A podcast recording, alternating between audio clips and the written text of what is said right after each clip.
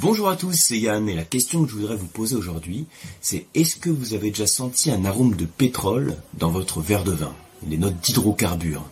Alors si vous dégustez régulièrement certains types de vins blancs, euh, je pense que vous avez déjà senti cet arôme très spécifique. En général, on le reconnaît assez bien. Alors il y a certains dégustateurs qui n'apprécient pas du tout cet arôme, d'autres qui adorent, certains qui considèrent ça comme un défaut, d'autres pas. Alors, faut savoir que cet arôme, il est assez spécifique. Hein. Euh, on peut ne pas aimer ce type d'arôme, mais ce n'est pas un arôme qui est considéré comme un défaut. C'est pas considéré comme un défaut parce que ce n'est pas dû à une altération, euh, due par exemple à un micro-organisme, à ce qu'on appelle une déviation levurienne ou bactérienne. C'est pas un phénomène de casse. Ça rentre pas dans la catégorie des défauts. Alors moi, en ce qui concerne, c'est un arôme que j'apprécie beaucoup. Euh, c'est rarement un arôme qui va écraser tous les autres arômes du vin, ça participe à la complexité du vin. Et donc, ce qu'on va voir aujourd'hui de manière, euh, euh, plus condensée possible en tout cas, c'est euh, qu'est-ce qui fait que cet arôme peut exister dans certains verres de vin? Et pour bien répondre à cette question, on va d'abord essayer de dire qu'est-ce qui provoque cet arôme? Et ensuite, on verra d'où provient la molécule dont on parle. Alors, ce qui provoque cet arôme, on parle donc d'une molécule qui s'appelle le TDN, comme triméthyldihydronaphthalène, donc c'est plus facile de dire le TDN. Et cette molécule, le TDN, elle est présente naturellement dans certains cépages. Dans certains cépages déjà plus que dans d'autres. Et pourtant, il est vrai que quand vous sentez un grain de raisin, euh, ça sent, j'en ai déjà parlé à d'autres occasions, hein, ça sent vaguement le raisin, on va dire, mais c'est en général euh, jamais toute la complexité qu'on a dans le vin. Même si vous avez certaines certains arômes qui sont caractéristiques du raisin, on ne les retrouve pas dans le raisin, mais on le retrouve suite à la fermentation alcoolique. Parce qu'il y a certains arômes qui existent dans la baie de raisin, mais qui existent sous forme de précurseurs, c'est-à-dire qu'ils ne sont pas encore libres, ils ne peuvent pas s'envoler jusqu'à votre nez, vous ne pouvez pas les percevoir, mais suite à la fermentation alcoolique, ils vont pouvoir être révélés. Donc pour vous présenter, donc j'ai fait ce petit schéma, donc là c'est le pétrole, on se demande, donc ça c'est la, structure en fait de ce que je veux vous présenter. Qu'est-ce qui provoque ça? C'est une molécule qu'on appelle le TDN. Et ensuite on se demande quelle est l'origine du TDN. Qu'est-ce qui fait qu'on va avoir ce TDN qui va pouvoir se euh, être présent dans le vin? Alors je vous dis donc il y a deux facteurs. Il y a déjà le cépage et l'autre facteur c'est le climat. Alors, si vous êtes habitué à sentir ces notes de pétrole, vous avez tout de suite un cépage qui vous vient, c'est le Riesling. Le Riesling, ça fait partie des top cépages qui sont en mesure de développer le TDN à l'état de précurseur dans la baie de raisin. Alors, ça fait partie des top cépages, mais ça ne veut pas dire que c'est le seul. Il y a certains cépages blancs, donc le grand cépage blanc de la Loire comme le chenin. Euh, certains cépages, je pense aussi donc sur la Loire encore dans le muscadet, le cépage melon de Bourgogne, qui peut développer ce type d'arôme également. Donc d'une part, le cépage c'est une chose. Donc c'est-à-dire que quand j'ai les cépages que je viens de vous citer, donc en premier lieu le Riesling, et puis ensuite éventuellement le Chenin, le Muscadet, il y en a éventuellement d'autres, je suis en mesure de développer ce précurseur. Et il y a un autre facteur qui joue, hein, parce que tous les Riesling ne sentent pas le pétrole, il y a un autre facteur qui joue dessus, c'est aussi la maturité de la baie de raisin. Et on peut faire une corrélation entre la maturité de la baie de raisin et, euh, on va dire, sa capacité à développer cette molécule. Et donc, le climat qui va jouer dessus, c'est l'ensoleillement. Enfin, l'ensoleillement et la chaleur. On peut, mettre les deux, en fait. Plus il y a de soleil et plus il y a de chaleur, et plus notre baie de raisin est en mesure de développer ce TDN. Donc, vous voyez le, voyez le jeu. Donc, l'origine, le cépage, certains cépages qui sont plus en mesure de développer ça, je regarde en même temps sur le côté hein, ce que je vous montre, et puis euh, le climat. Alors ça, c'est deux facteurs dont, je viens vous parler. Hein. Un cépage qui est en mesure de développer cette molécule et des facteurs, des caractéristiques climatiques qui font que ça va se développer. C'est pas pour autant que, en dégustant votre verre de vin, vous aurez nécessairement ces notes de pétrole. Parce que dans cette baie de raisin, avec les facteurs, donc certains cépages et puis les facteurs d'ensoleillement, je vais développer ce précurseur, mais il faut ensuite que ce précurseur soit libéré. Donc la fermentation alcoolique va favoriser euh, la libération de ce précurseur, va, faire en sorte que le, vin sente plus le pétrole en fait, mais également un autre facteur qui va faire que ce TDN va mieux se révéler ensuite dans le vin. Et cet autre facteur, je vous l'ai mis ici, hein, c'est ce que j'ai représenté par cette bouteille qui est couchée. Eh ben, la bouteille touchée, ça symbolise, vous en doutez peut-être, le vieillissement. Ça veut dire que je vais être beaucoup plus à même, à même pardon, de retrouver ces notes de pétrole dans un vieux vin. Et là, en fait, vous avez un petit peu tous les facteurs. Regardez, euh, l'origine, donc il y a un cépage, il y a un climat qui permettent la création du TDN, et ensuite sa, sa diffusion, sa libération, si vous voulez, hein, c'est pas très bien expliqué, mais bon, vous voyez un peu le principe, euh, ça va être le vieillissement. Donc trois facteurs finalement sur lesquels j'insiste. Le climat, le cépage et le vieillissement. En gros, un vieux Riesling, issu d'un millésime ensoleillé, sera peut-être plus à même de sentir le pétrole euh, qu'un même Riesling euh, issu d'un millésime peut-être moins solaire et euh, que vous dégustez plus jeune. Alors, est-ce que le terroir, est-ce que le type de sol a une implication sur la création du TDN Alors, en réalité, il est pas lié directement dans le sens où c'est pas la composition du sol hein, qui va faire que le TDN va mieux se libérer. Par contre, en fonction du type de sol, euh, je vais favoriser aussi la maturité de la baie. Donc ce qui va jouer plus à ce niveau-là, c'est la capacité du sol à se chauffer. Si je prends par exemple un sol de schiste sombre, eh ben le fait qu'il soit sombre, il va mieux emmagasiner la chaleur, euh, il va mieux la, restituer en fait à la vigne et il va favoriser une belle maturité. Mais je pourrais prendre un sol blanc, un sol calcaire, un plus blanc, mais avec des gros, des gros cailloux. Hein. Et si j'ai des gros cailloux, pareil, ces gros cailloux, ils font un rôle d'accumulateur thermique ils emmagasinent la chaleur pour la restituer. Donc, c'est pour vous dire qu'il y a un lien avec le terroir, mais pas avec la composition chimique, mais beaucoup plus avec sa capacité, à sa capacité à restituer la chaleur. Donc voilà pour ce petit topo sur la création, enfin sur l'origine en fait des notes de pétrole ou d'hydrocarbures dans un verre de vin. J'espère que vous avez appris des choses. Et j'espère pour ma part vous retrouver très vite hein, sur une prochaine leçon, ou bien pour aller plus loin, vous pouvez vous former hein, sur le site du Coam ou sur les masterclass de dégustation. Merci, à bientôt.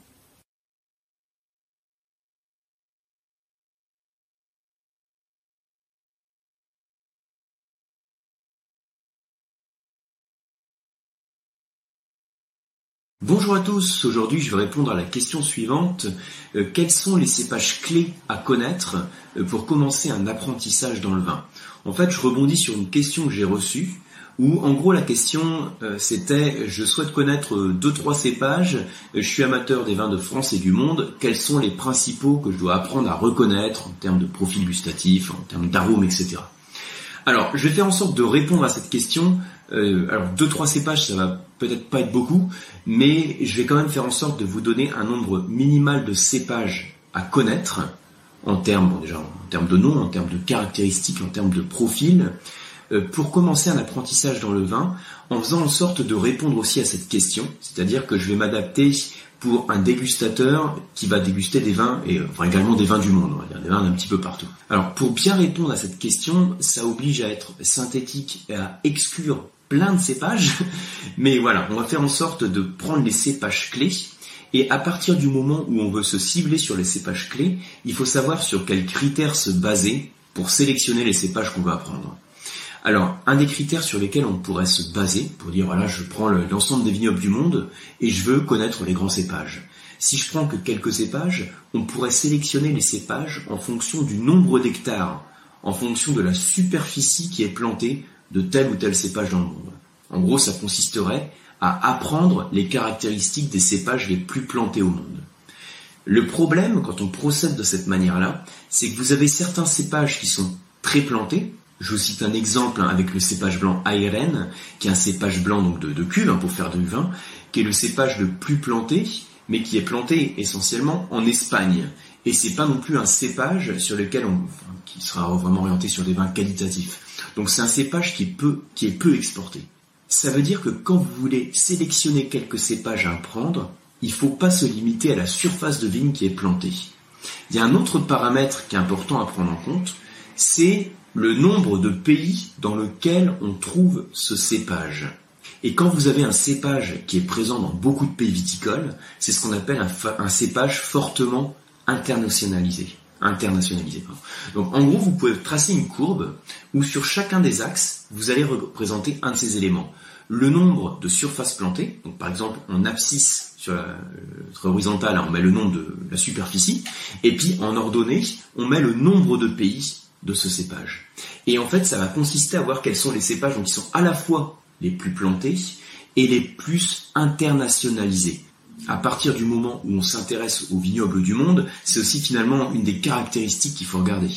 Et l'autre chose, c'est quand vous avez un cépage qui est fortement internationalisé, ça veut dire que c'est un cépage qui est très représenté dans beaucoup de vignobles du monde, ça veut dire que c'est un cépage qui a une forte notoriété, et puis, alors qu'il y a des caractéristiques peut-être très particulières, et qu'on va retrouver dans beaucoup de pays viticoles. Et donc, en considérant ces deux critères, superficie et internationalisation, on va pouvoir euh, voir qu'il y a six cépages principaux. Donc vous voyez ici sur l'image que sur ces six cépages, on a quatre cépages rouges et deux cépages blancs, qui sont des cépages que tout dégustateur connaît parce qu'ils ont une forte notoriété. Le cépage rouge le plus planté, enfin planté et le plus internationalisé, c'est le Cabernet Sauvignon. Le Cabernet Sauvignon, c'est environ 340 000 hectares de vignes dans le monde et près de 40 pays viticoles dans lesquels on trouve ce cépage. Et puis ensuite, vous avez le Merlot, hein, qui vient juste après, avec à peu près 270 000 hectares de vignes dans le monde. Alors on voit un Cabernet Sauvignon Merlot, ce sont aussi les deux cépages clés qu'on retrouve dans le Bordelais. Un Cabernet Sauvignon qu'on associe souvent au vin de la rive gauche, hein, dans le Haut-Médoc, Pauillac, Saint-Estèphe, Saint-Julien, Saint-Estèphe, Margaux, hein, tous ces noms. Et puis le Merlot, c'est celui qu'on associe plus systématiquement à la rive droite, à la zone du Libournais, Saint-Émilion, Pomerol. Et puis ensuite vient la Syrah, avec à peu près 190 000 hectares de vignes. Donc la Syrah dont j'ai parlé dans la dernière masterclass de la dégustation, et dans laquelle je vous avais d'ailleurs montré hein, ce schéma. Et puis ensuite vient le Pinot Noir. Alors on voit que finalement le Grenache a plus de surface de vigne. Ceci dit, le grenache, c'est un cépage qui est beaucoup moins internationalisé. On le trouve dans à peu près 10 pays viticoles, alors que le pinot noir, on va le retrouver dans une trentaine de pays viticoles. Donc là, on a nos principaux cépages rouges sur lesquels se centrer hein, pour un apprentissage si on prend ces deux critères en compte. Cabernet Sauvignon, Merlot, Syrah, Pinot Noir. Et ensuite, dans ce top 6, hein, qui est vraiment ce qui est localisé euh, euh, dans le plus de surface et le plus de pays, on va trouver le Sauvignon et le Chardonnay.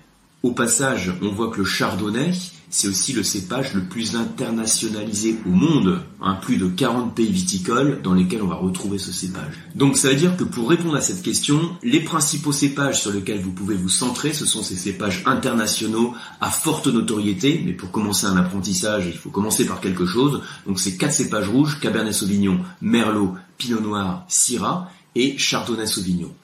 Dans des prochaines vidéos, je vous parlerai un petit peu de leurs caractéristiques à l'aveugle de manière très résumée avec les profils gustatifs. Ça permettra aussi de donner des grands repères. J'espère que ces quelques repères vous auront été utiles pour vous former au vin. Je vous retrouve très vite sur une prochaine leçon ou sur les cours d'onologie du COAM ou sur les masterclass de dégustation. À bientôt.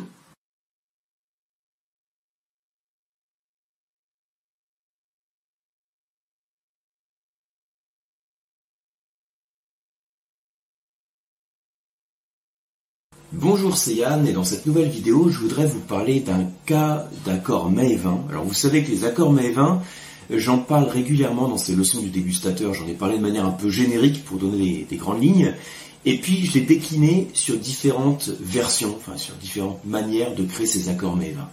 Et aujourd'hui, je voudrais répondre à une question que j'ai reçue, c'est une question un peu générique, où on me demandait quel vin tu choisirais avec une pizza. Voilà. J'ai trouvé donc on peut y répondre très rapidement ou passer un petit peu plus de temps à y répondre. Et j'ai pensé que ça, peut être un, ça pouvait être un sujet sympa pour ces petites leçons du dégustateur. Parce que finalement, choisir un accord mets 20, c'est une manière aussi de revoir les bases des accords mets 20, et puis de voir la manière dont on peut raisonner pour savoir quel vin on va placer derrière les mets qu'on cuisine.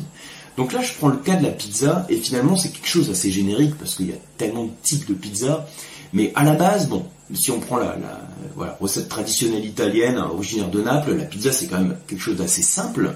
Vous avez une pâte à pain sur laquelle vous avez des ingrédients.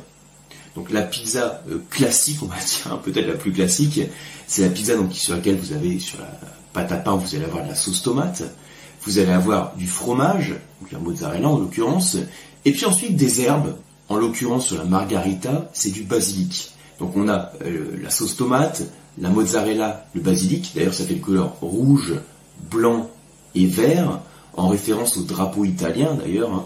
et qui est un peu le cas que je vais prendre pour essayer de décomposer, voir de la manière avec laquelle on peut analyser ce plat et voir quel vin on peut choisir derrière. Alors voilà comment moi je procède. Je prends mon plat. Donc c'est là je le prends pour la pizza, mais vous pouvez le faire pour n'importe quel plat que vous choisissez. Et puis ensuite, on va voir quelles sont les dominantes que l'on a dans le plat. On pourrait raisonner de la même manière avec d'autres plats qu'on utilise. Donc là, je prends une pizza et je me dis, bah, quelles sont les dominantes? J'ai dit que j'avais, euh, bon, j'ai la pâte à pain. Alors la pâte à pain, en l'occurrence, pour nos accords mets vins, on va considérer que c'est un support et que c'est un, aliment euh, relativement neutre, en tout cas pour construire notre accord mets vins. Mais ensuite, on a la sauce tomate. La sauce tomate, elle se caractérise par son acidité. Ensuite, je vais avoir du fromage, en l'occurrence mozzarella. Donc ça peut être d'autres types de fromage, hein, mais qui se caractérise aussi par son gras. Et puis ensuite, je vais avoir différents types d'herbes. Là, je vous ai dit le basilic pour l'exemple de la marguerite, hein, vous pourrez le décliner sur d'autres types de pizza.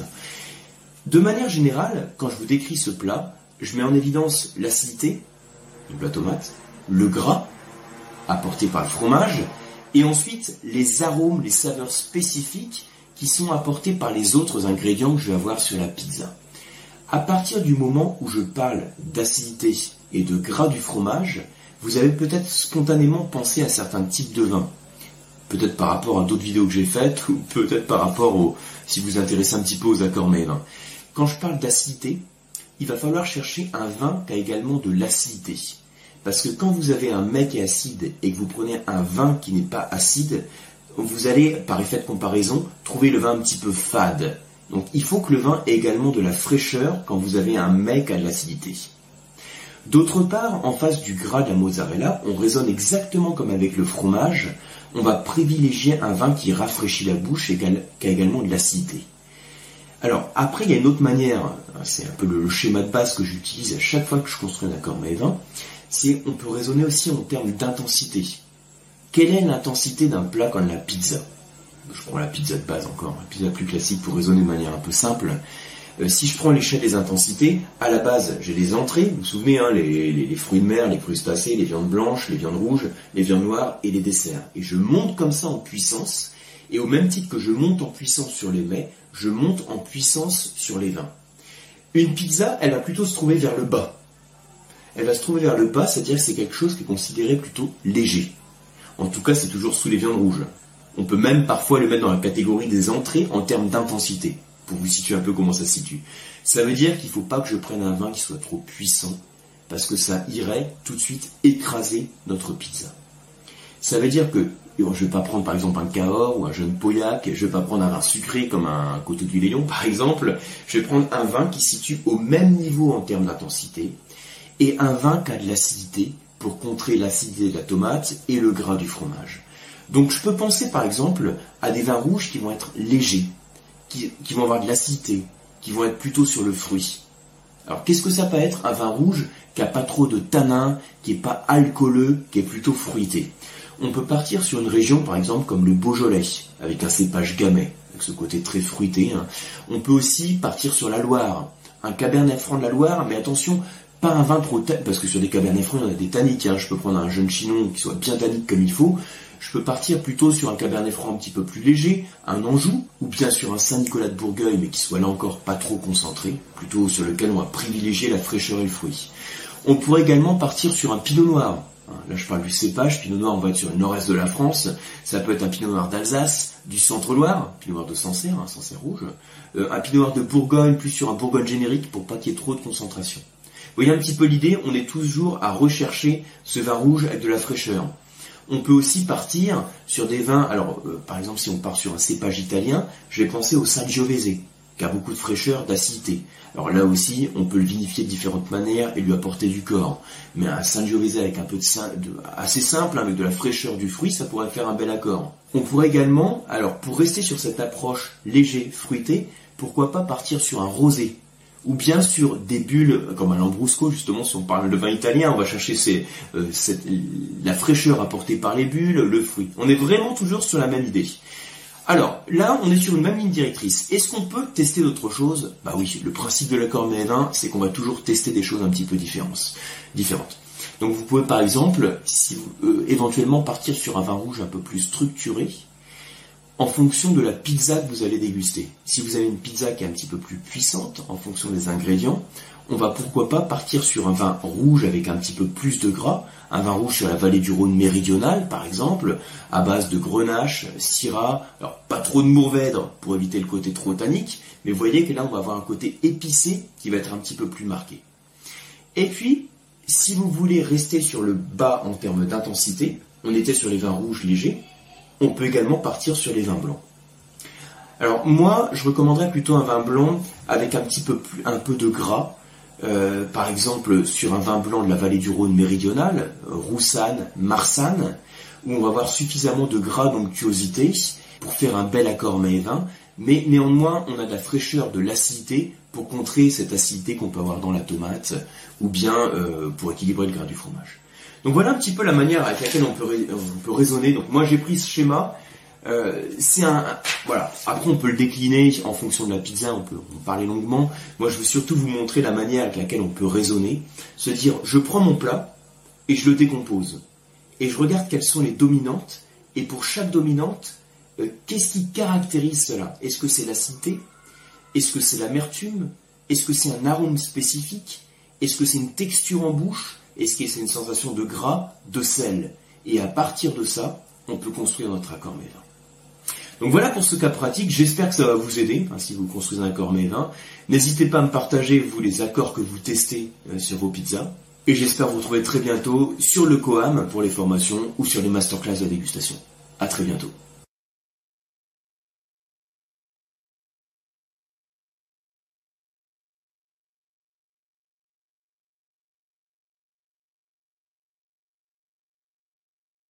Bonjour à vous. Alors aujourd'hui, ce que je voudrais faire, c'est déguster un vin avec vous. Et on va déguster un vin de côte rôtie de Yves Cuiron, que vous connaissez peut-être. Alors si vous êtes amateur de vin de la vallée du Rhône septentrional, le nord de la vallée du Rhône, euh, vous connaissez sûrement, sûrement Cuiron. Hein. Moi j'aime bien le proposer sur les euh, dégustations, dans les masterclass aussi. Ça fait partie un peu de ces vignerons références, un vigneron qui a, enfin un domaine qui existe depuis à peu près un siècle, euh, qui couvre une cinquantaine d'hectares en appellation. Donc on vous le retrouve sur les Saint-Joseph, sur les Condrieux, sur les côtes par exemple. Donc ici on est sur une côte rôtie, donc pour vous situer, donc, le nord de la vallée du Rhône, on est sur la bordure est du massif central, et qui dit massif central dit euh, massif ancien. Massif ancien, donc on est sur un socle, vous avez donc, euh, massif ancien c'est quand vous avez le magma qui refroidit en profondeur, et le magma qui refroidit en profondeur, ça crée des roches plutoniques, en particulier le granit. Et donc, dans le nord de la vallée du Rhône, on a plusieurs zones euh, granitiques, hein, qui datent donc de l'ère primaire. Et ensuite, vous avez des contraintes, alors c'est une petite parenthèse hein, rapide par rapport au terroir, des contraintes qui sont appliquées sur ces roches, des contraintes de pression, de température, qui vont créer des roches transformées. Les roches transformées, ce sont les roches métamorphiques. Et les granites vont donner par exemple des schistes, euh, des gneiss, qui sont différents types de roches métamorphiques.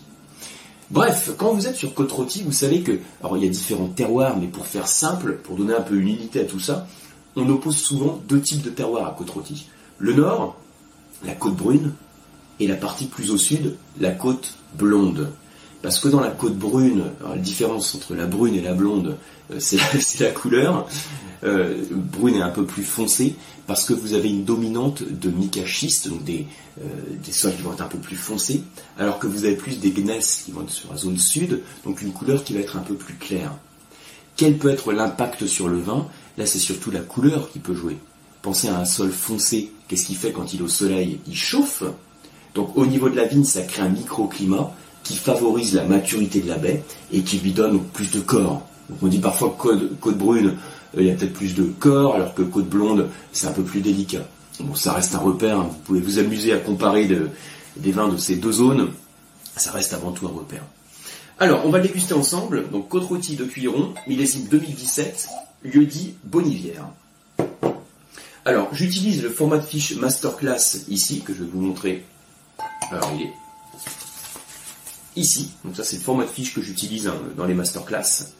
Et je vous dis simplement les termes pour œil et bouche, pour déguster rapidement ensemble. Donc la robe est limpide, hein. je penche mon verre de vin comme ça sur une surface blanche, je le regarde du dessus, c'est limpide, il n'y a pas de particules, c'est soutenu, soutenu ça veut dire c'est plutôt foncé en gros, et c'est rubis. Au nez, il n'y a pas de défaut, tout de suite c'est ouvert. J'ai à peine sentir le verre, je commence déjà à percevoir les arômes. Et je perçois tout de suite quelques nuances un petit peu, le finement boisé, hein, quelques notes de cire, notes un peu balsamique, et du fruit aussi, hein. du fruit qui est bien présent, du fruit euh, plutôt mûr, hein, euh, plutôt mûr, de la mûre d'ailleurs, cassis, quelques notes florales, violettes, que typiquement un descripteur d'ailleurs de, la syrah, même si on retrouve bien sûr pas du tout sur toutes les syrahs. Donc une certaine complexité. Balsamique cire, les cassis, les mûres, la cerise, les prunes, les violettes. Le vin a besoin d'être oxygéné, hein, il a besoin d'un coup de carafe, que j'ai pas fait ici. Alors en bouche.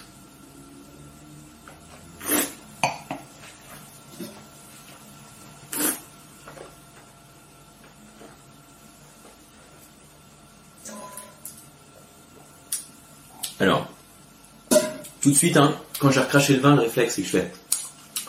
Pourquoi je fais comme ça? Parce que c'est des tanins, y a une structure tannique qui est bien présente, et j'ai de la fraîcheur, j'ai aussi de l'acidité. Donc par rapport à la fiche de dégustation, si je reprends chaque sous-étape, un sucre, alcool, tanin, etc.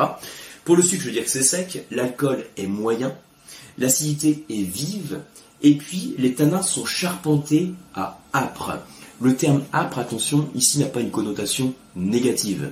C'est juste que par rapport à la terminologie, quand on qualifie un niveau de 5 sur 5 pour les tanins, c'est le terme qu'on utilise sur cette fiche de dégustation. Mais si ça vous gêne d'utiliser ce terme, vous pouvez dire des une structure tannique qui est bien présente, de la fraîcheur. Il y a du corps, il y a une bonne persistance aromatique. Je retrouve des notes, je suis plus sur le fruit en arôme de bouche, hein, des notes de cerise noire, de groseille, avec une belle longueur en bouche. dès qu'on arrive, comme c'est le cas autour de 14-15 secondes, hein, d'arômes qui persistent en bouche, c'est ce qu'on appelle la persistance aromatique intense, hein, c'est la longueur en bouche.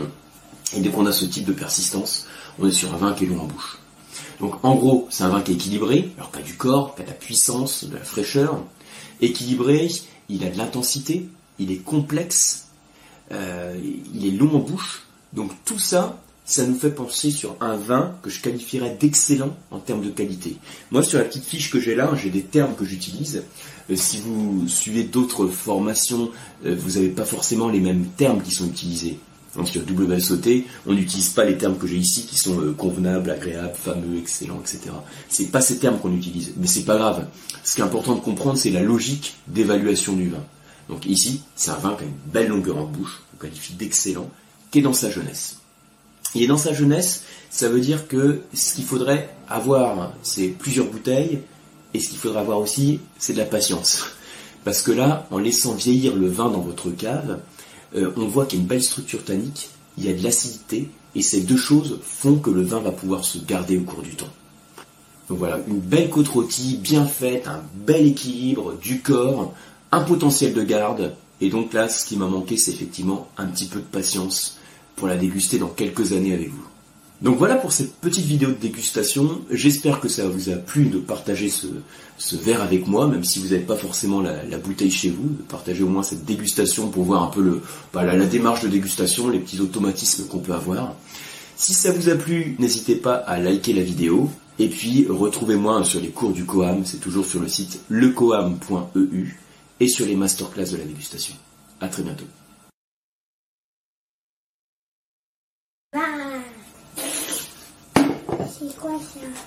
Ça, c'est les fiches de dégustation. Ouais, c'est côté.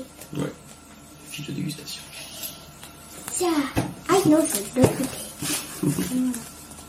Bonjour à tous et bienvenue dans cette nouvelle leçon du dégustateur dans laquelle je voudrais vous parler du principe de l'assemblage dans les vins. Vous savez, quand vous dégustez une bouteille de vin, donc euh, parfois il y a le cépage qui est mentionné sur l'étiquette, parfois c'est pas mentionné, hein, c'est pas une mention obligatoire, mais si vous regardez les cépages qui sont utilisés pour tel ou tel vin que vous dégustez, dans certains cas vous avez un seul cépage, et dans d'autres cas vous avez deux, voire trois, voire plusieurs cépages. Quand vous avez un seul cépage, c'est ce qu'on appelle des vins en monocépage, et sinon c'est ce qu'on appelle des vins d'assemblage typiquement, un, rouge de Bourgogne, cépage pinot noir, ou un blanc de Bourgogne, cépage chardonnay, c'est du monocépage. En Alsace, on a beaucoup de monocépages, hein, sur les Riesling, les Gewürztraminer, etc. Et il y a d'autres régions viticoles où on fait plutôt des vins d'assemblage. Et ce que je voudrais vous montrer ici, c'est comment fonctionne le, le principe de l'assemblage, en fait, quelle logique on a derrière tout ça. Et pour bien comprendre le principe de l'assemblage, on peut prendre l'analogie, par exemple, avec une équipe de, sport ou une équipe dans, un projet au travail. Quand vous avez une équipe qui se réunit, vous avez différentes personnes, différentes personnalités, et le but, c'est que chacun apporte sa compétence pour faire avancer le projet, ou ici c'est une équipe de sport pour faire en sorte de gagner. Donc l'idée, c'est de mettre en commun différentes compétences, et dans le vin, c'est un petit peu la même chose quand on parle de vin d'assemblage. Vous avez plusieurs cépages, comme les membres d'une équipe, et chaque cépage a une personnalité différente. Vous savez, on a déjà parlé à plusieurs reprises que chaque cépage est défini par un profil organoleptique, profil organoleptique, c'est-à-dire un niveau d'acidité, un niveau de tanin, un niveau d'alcool, différents arômes spécifiques, qui vont pouvoir varier bien sûr en fonction du terroir, du climat, tout ça. Mais déjà à la base, un cépage, il a une identité propre et il transmet cette identité au vin. Et donc quand vous avez un vin d'assemblage, le principe c'est que chaque cépage va apporter quelque chose. Et on va chercher à avoir une forme d'équilibre dans le vin au final. Donc pour vous représenter ça, j'ai fait ce schéma-là, qui est une balance, donc ça c'est une balance. Et on cherche à avoir un certain équilibre. Et l'équilibre va se faire entre deux pôles. D'un côté, sur un des plateaux de la balance, on va voir ce qui est dur, et de l'autre côté de la balance, on va voir ce qui est doux.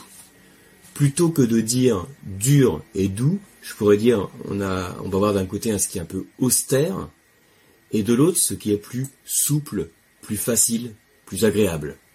Je donne souvent cet exemple, hein, euh, comme quoi on est biologiquement programmé euh, pour aller vers ce qui est facile, ce qui nous plaît, donc vers le sucre, alors que l'acidité, c'est pas quelque chose vers laquelle on va spontanément. Donc on a ces deux plateaux de la balance, le dur, le doux, hein, l'austère, le facile. Ce qui est dur, ça va être plus ce qui est acide, ce qui est tannique dans le vin, et ce qui est doux, alors bien sûr ça peut être le sucre, mais si vous dégustez un vin sec, ce qui apporte la douceur, c'est l'alcool, le glycérol. Donc j'ai vraiment ces deux, deux plateaux. Je vous ai mis ici dur, tanin, acidité. Je vous rappelle que les tanins, c'est ce qui assèche L'acidité, ça rafraîchit la, bouche, hein, mais c'est une salivation fluide, alors presque entre guillemets qui, qui pique un peu. Alors, ce qui est doux, ça crée également une salivation, mais une salivation beaucoup plus grasse, plus onctueuse. Donc on a ces deux plateaux qui composent l'équilibre. Donc je reviens sur le sujet de l'assemblage des vins. Ça veut dire que à chaque fois que vous avez un assemblage dans un vin, vous avez toujours quelque part un jeu entre ces deux plateaux de la balance le côté dur et le côté doux. Pour faire simple, on peut prendre l'assemblage classique qu'on fait à Bordeaux, les assemblages bordelais. Donc, vous savez qu'il y a donc la trilogie des cépages bordelais. Hein, quand je prends les trois rouges, c'est Cabernet Sauvignon, Cabernet Franc, Merlot. D'un côté les Cabernets et de l'autre le Merlot. Quand je fais un assemblage de ce type, je vais avoir le Cabernet qui va faire plutôt pencher la balance vers le côté du dur. Parce qu'un cépage cabernet, et c'est d'autant plus vrai pour le cabernet sauvignon, vous avez un niveau d'acidité qui est important et un niveau de tanin qui est important. Quand vous avez un vin qui est dominé par exemple par le cabernet sauvignon, ça vaut le coup de le faire vieillir. Parce qu'en vieillissant, les tanins s'atténuent, l'acidité également, donc le vin paraît plus souple. Mais voilà, quand vous avez votre, votre assemblage bordelais et que vous dégustez dans sa jeunesse, l'assemblage Cabernet-Merlot, c'est exactement ces deux plateaux de la balance. Cabernet Merlot, euh, Cabernet pardon, c'est le côté dur, et Merlot apporte la rondeur, le côté gourmand, il apporte le fruit. Parfois, donc j'ai dit un dur, doux, on pourrait être austère, plus facile. Certains disent ici masculin, féminin. Vous utilisez à la rigueur le terme qui vous parle le plus, mais l'idée à avoir en tête, hein, c'est vraiment cette notion d'équilibre. Alors, c'est vrai que ça veut pas dire qu'on va chercher systématiquement à avoir un vin complètement équilibré il y a toujours un vin qui a une personnalité qui va pencher plutôt d'un côté ou de l'autre dans cette balance. Si je prends un Saint-Estèphe, donc je reste dans le Bordelais, rive gauche, où j'ai un assemblage qui est dominé par le Cabernet Sauvignon, je vais donc avoir le côté dur qui domine. Par contre, si je prends un vin de la rive, de la rive droite, hein, donc dans le Libournais, j'ai plutôt des assemblages qui sont dominés par le Saint-Émile, par par le merlot pour le coup. Donc ça apporte de la rondeur et j'ai le côté doux, la rondeur, l'onctuosité qui domine. Là, je vous ai donné l'exemple de l'assemblage bordelais. Si je prends un assemblage méditerranéen, alors là, il y a beaucoup d'assemblages possibles, mais voilà, on va dire pour faire simple, hein, je peux avoir un peu de syrah, de grenache, de mourvèdre, euh, de carignan, de cinsault. Tout ce que je vous cite là, ce sont des raisins, donc un raisin du sud, un raisin méditerranéen. Et là aussi, euh, chaque cépage fait pencher la balance plutôt d'un côté ou de l'autre. Je vais vous les citer. Alors par exemple, euh, grenache, c'est plutôt sur la rondeur, alors que mourvèdre, c'est plutôt sur le côté dur. Par contre, si je prends Syrah, Cinsault, Syrah va plutôt faire pencher du côté dur et Cinsault du côté doux.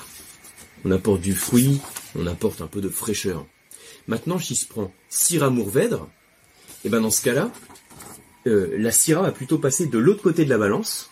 Elle va jouer sur la fraîcheur, euh, le, côté fruité, et le côté dur va être apporté par le Mourvèdre.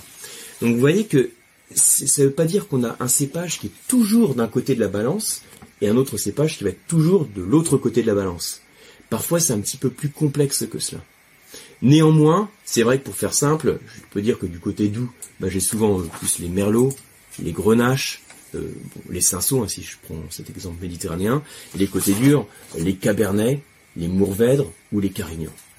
Alors, ça veut dire maintenant, pour la mise en application, ce que je vous recommande, c'est à chaque fois que vous dégustez un vin, demandez-vous quel est le cépage ou quels sont les cépages qu'on a dans ce vin. Et à partir du moment où vous êtes sur un vin d'assemblage, c'est important de vous demander euh, quel est l'apport de chaque cépage? Est-ce qu'on a un cépage qui fait pencher plutôt vers le dur ou vient plutôt vers le doux? Et comment va se construire l'équilibre du vin? Voilà, maintenant c'est à vous de jouer, hein, c'est la séance de travaux pratiques. Donc voilà pour cette petite vidéo, j'espère que vous avez appris des choses et que ça vous rend un peu plus clair hein, la notion de l'assemblage, ce que j'appelle moi le jeu des assemblages. J'aime bien le représenter comme ça avec, cette balance, j'espère que ça vous parle.